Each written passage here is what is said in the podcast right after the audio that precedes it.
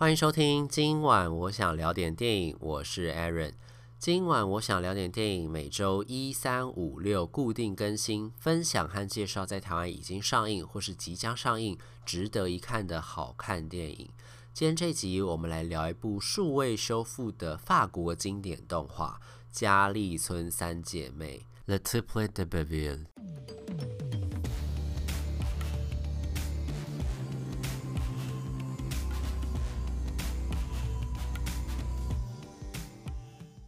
嘉利村三姐妹》是一部二零零三年就已经出品的法国动画片，所以时隔了十七年之后呢，又终于在台湾的大荧幕又再次与大家见面了。那这个片子呢，其实在当年上映的时候，就在欧美地区掀起了不小的热潮，有很多的这种影评人协会啦，或者电影节啦，或者电影奖啦，都对这部作品赞誉有加。它还有入围那一年奥斯卡的最佳动画长片跟最佳原创音乐，所以你就知道，其实这个片子当时是受到不少注目的。就是呢，它其实是一个非常非常有意思的一个动画，哎，它其实片电影里面还保留了蛮多是手绘动画的风格，就是因为现在我们其实比较习惯的就是电脑制作的动画嘛，那其实而且台湾人比较常看的动画相关的电影，要么就是美国的这种迪士尼啦，或者是其他动画大厂做出来的美式的这种动画，那另外呢，要不然就是日本的那种动漫。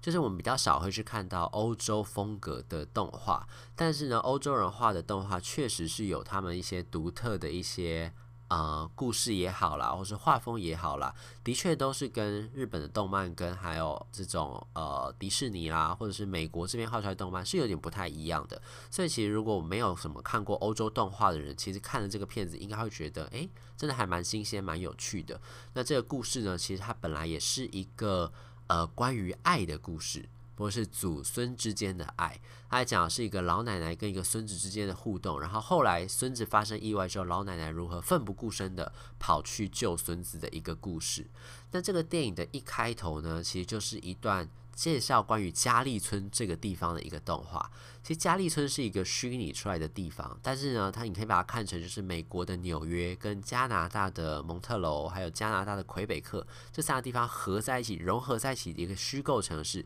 主体其实就还是像纽约这样的城市一样，就是可能呃黑帮盛行，然后到处都是这种摩天大厦，然后呢还有一个很胖很胖的自由女神像。其实它这个地方也在讽刺，就是美国这些美加地区这些城市。里面这些一般的呃老百姓啊，可能都是高高壮壮，都吃的肥肥的，脑满肠肥的那个样子，在街上走来走去这样，然后又是拥挤的，到处都是高楼大厦这样。在这张其实有点像讽刺了。不过呢，就是在嘉利村这个地方呢，就有所谓的嘉利村三姐妹，她们其实是早期当年非常非常红的这种。歌场的呃歌厅秀里面的巨星，他们就是在台上唱歌的时候，底下旁边就很多表演啊，底下就座无虚席，有非常非常的多的贵妇啦，或者是绅士名流啦，都会跑到这种歌舞厅里面找乐子嘛，就是晚上他们都会到那种地方去玩。他这个地方其实也是有一个很可爱的画风，就是他有把这些所谓的贵妇跟这些有钱男人的对比都有画出来，就他就把这些贵妇形容是吃人不吐骨头那种，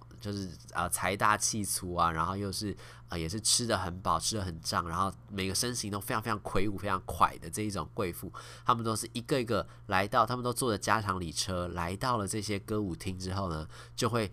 呃挤出。就把他们臃肿的身躯挤出那个车子外之后呢，再拎着他们已经被榨干的财主啦，或者是老公啦，再把他们牵进这个歌舞厅里面。甚至还有一个贵妇呢，她她是直接自己一个人起来之后呢，往那个歌舞厅走，结果发现说她男伴在哪里？原来是刚刚在车上已经挤得不得了，被坐在屁股底下。甚至这个贵妇走起来之后呢，还被夹在她的屁股缝缝里面。所以其实你猜，你知道这种表现方法就是在动画里面才看得到，就是哦，有这种。有趣的这种设计，就用动画可以呈现出来。那后来呢，这个歌厅秀呢，整个结束之后呢，这个镜头就拉走，就是回到了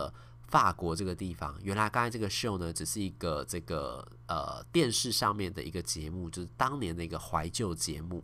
然后呢，来到了之后，就是等于电动画里面现代的这个法国之后呢，一个老奶奶跟一个孙子。他们两个就在看电视。然后呢，这个时候呢，就发现说，原来这个孙子呢，其实是一个非常非常害羞内向的人。然后他的呃爸妈应该是因为意外过世，如果按照电影里面的这些线索的话，应该是意外过世，所以他必须跟老奶奶之间就是两个人相依为命这样子。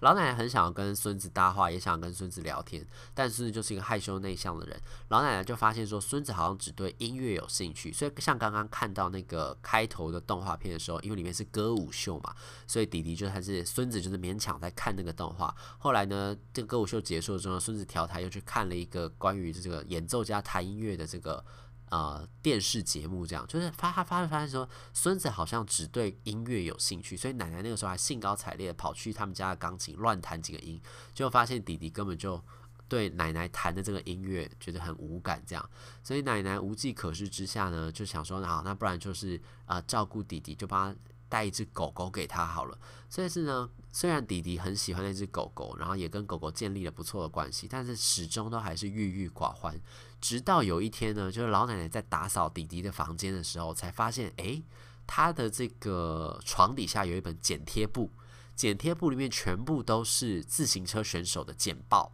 他这时候才发现，哦，原来弟弟其实也蛮喜欢骑脚踏车的，骑自行车的。原来弟弟以后想要当职业的自行车选手，这样。于是呢，他就搞了一台三轮车来给弟弟。弟弟一看到之后呢，马上跳上去，在院子一直骑那个车。弟弟终于第一次重拾笑容，就是因为他得到了一台脚踏车。于是呢，奶奶就因为这样子不断的训练弟弟，他就想说，既然弟弟喜欢这个，他就陪弟弟做。关于脚踏车的事情，于是呢，他就把弟弟训练成了一个环法赛的自行车选手。在电影里面，就是经过了无数个寒暑的训练之后呢，这个弟弟就变成了一个自行车的选手。他虽然长高又长瘦了，就是这个时候呢，他其实整个人像一个竹竿一样，然后身体非常非常的结实精瘦这样，但他的两条大腿呢却非常非常粗。因为经过长期的训练，他已经是一个完全准备好要参加环法赛的自行车职业自行车选手。这样，结果呢，他们就后来就开始去比赛的时候呢，结果这个弟弟呢，那个时候就开始就落后了。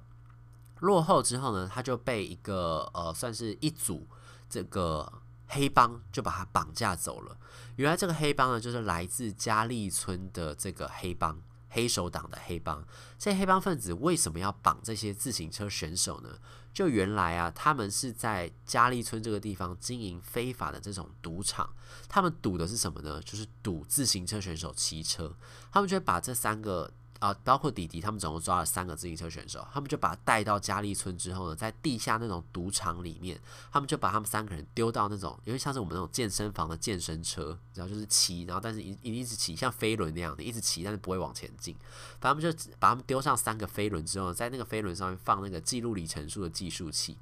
所以就看这三个人呢，到底谁骑得比较快。然后他们前面还很恶意的放了一个投影幕，就专门投影那个呃自行车赛道这样子。所以呢，这三这三个自行车选手呢，被绑架过来之后呢，就被当成一个像有点像是我们在看赛马一样，只是我们现在在看的是人在骑脚踏车。三个选手就要不停的骑脚踏车，甚至还被一直打禁药，不能让他们休息啊，打禁药灌禁药给他们，让他们可以一直继续骑下去。然后之后呢，这个围观的这些群众呢，就会在里面压赌金啊，看。谁赢，基本上就是一个赌博的行为。于是呢，这个这这个弟弟，就是这个孙子，后来不是被抓去那个地方嘛？那老奶奶其实，在远远的地方，她其实有跟着这个弟弟一起去比环发赛。她在比环发赛的时候，其实她是远远的看着她的孙子在比赛，就她就发现孙子被人家绑走了。于是呢，他也就远渡重洋的来到了加利村，想要救他的孙子。加利村这个地方呢，其实就是我们刚才说，它其实就等于是大西洋的彼岸嘛，所以它就等于从这个法国要一路跑到这个大西洋彼岸。那他怎么去的呢？这就是卡通有趣的地方了。他是骑那个呃脚脚踏船。就我们像我们去什么碧潭或者什么地方有那种天鹅船，就是两个人要合力去踩那个船，然后往前进。那个他就骑他就骑着这一艘小船，从法国就从欧洲远渡重洋来到了美国，然后来到了加利村这个地方。想办法要救他的孙子。他其实一开始到佳丽村的时候是毫无头绪的，因为他就一路追追追到港口，就到港口。这个是这个城市这么大，这么的混乱，这么多人，他也不知道到底去哪里找他孙子。结果呢，在因缘巧合、因缘际会之下呢，他就见到了佳丽村三姐妹。佳丽村三姐妹这个时候呢，已经是三个呃，不知道不知道多老的老太太。他们就住在那种比较呃中低收入的这种社区里面，但是三姐妹过得非常非常的开心。她们这三姐妹呢，就是平常就是在家里就是也不怎么特别的打扮了，但是她们三个人就是常常会看电视啊，笑得很开心啊。三姐妹感情非常非常的好。她们这个时候呢，就收留了老太太，跟老太太也有把这个男主角就是那个小孙子的那只狗，那只狗叫布鲁诺，现在已经长大了。布鲁诺是一只非常单纯的狗，它就是一心只想着吃，然后只想着跟主人玩这样。所以呢，这个老奶奶就把它带来，带到这个地方来。他们俩呢，就是等于。奶奶跟这只狗狗呢，就遇到了佳丽村三姐妹，三姐妹就收留了他们两个，就是招待了他们两个，吃了一顿青蛙大餐。这个地方就是这个卡通也是蛮可爱的地方，就是他们这三姐妹主要的饮食呢，就是青蛙。他们就会去那个附近看起来已经被污染的差不多这种类似沼泽地的这种地方，然后呢，他们就会在这个地方呢，就是啊、呃、直接丢手榴弹进到这个池塘里面，然后就炸出一堆青蛙来。他们就平常都吃这个为生，这样他们也招待老奶奶吃青蛙蛙。青蛙大餐，吃完这个青蛙大餐之后呢，他们就变成就三姐妹，就是比较好客嘛。他们就是这以前就是歌场的歌星，这样就见过世面。他们就反正就收留了奶奶这样子，然后想办法帮奶奶找到孙子。他们就在隔天呢，就带着奶奶一起上台了，因为相谈甚欢，就带着奶奶一起上台表演了敲敲打打的敲打秀。他们有人是敲冰箱啊，有人是开吸尘器啊，反正就是用各种的家庭器具。表演了这一场这个呃敲敲打打的敲打秀这样子，结果就在这个表演途中呢，这只狗狗布鲁诺呢就发现了坐在底下那个黑道老大身上有他主人的味道，所以呢，后来老奶奶就跟着这个布鲁诺一路呢，他们他们甚至还带着这个三姐妹一起。他们就等于三姐妹，这个老奶奶就踏上了寻找孙子的冒险。他们这里就深入敌营，想办法跑到黑道的巢穴里面呢，要把他的孙子救出来。他们的确也有发现，这个孙子真的被绑在那个很不人道的绑在那个自行车上面，就是那种飞轮那种。自行车仪器上面不停的骑车，不停的骑车，不停的骑车。因为如果你是这个倒下来的话，你可能就会被枪毙，然后甚至就被替代。所以为了活下去，他们也只能不断的骑车，不断骑车，直到精力耗尽，真的受不了那一刻为止。所以呢，老奶奶就想办法闯进这个地方，把他们救走。所以电影的后半部呢，其实是非常非常精彩的一个动作戏。这个虽然是一个动画片，不过它的包括敬畏啦，包括这个画面的设计啊，飞车追逐的刺激感啦，都有在这个最后的这个几分钟，大概三十分钟左右的地方，其实都有呈现出来，就变成他们要想办法赶快逃离这些黑帮的掌握，然后黑帮又来势汹汹，开他们加长里程，然后开着手枪，到底他们这些能不能顺利逃出升天呢？就这个电影最后又把这个结局。呃，揭露给大家看。那其实我就会觉得《佳丽村三姐妹》这个动画，像你拿到现在来看，它是二零零三年的作品嘛，但你隔了十七年、十八年之后，你拿到现在来看，你都还是觉得它还是有很多现在的动画你也看不到的一种风格跟一种奇想的故事。它那个风格其实有很大一部分是来自于它有一些些的画面是用手绘的。我觉得手绘动画至今都还是有一种。呃，电脑绘图没有办法超越的温度，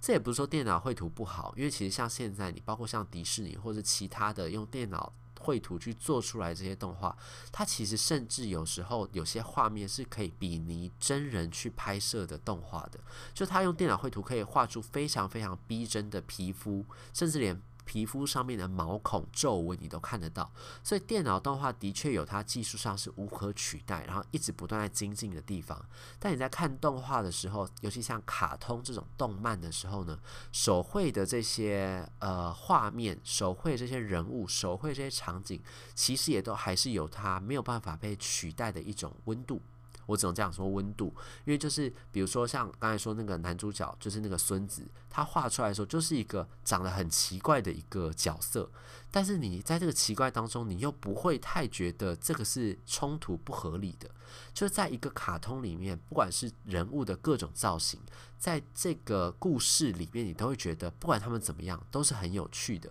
甚至人都没有骨头，手那边晃来晃去，像那个海带一样，在玩海带拳一样，那个海带这样飘来飘去，你都会觉得它还是非常非常的可爱。然后你不觉得因为这样子，它好像就失去了一点真实感，反而其实，在这样子呃，搞笑，然后充满想象力的画面里面呢，你反而又可以看到这个作者，就是等于导演或者编剧，他们想要透过这个卡通故事，想要讲或者想要讽刺的一些现象、跟人物、跟场景，或是讽刺的是整个年代都有可能。其实，在这个手绘风格里面呢，你就会看到这个动画画面里面有很多你要去细细品味、细细观察才可以感受到的动画画面里面的细节，甚至这些细节背后可能还有一些些的政治。意涵或者历史意涵或者文化意涵，那就要等大家。其实你可以把不妨把这个片子当做是一个像在找复活节彩蛋的活动一样，就找找看这些电影里面有没有什么特别是觉得诶。还蛮有意思的哦，这个应该是有在揭露一些小小的秘密吧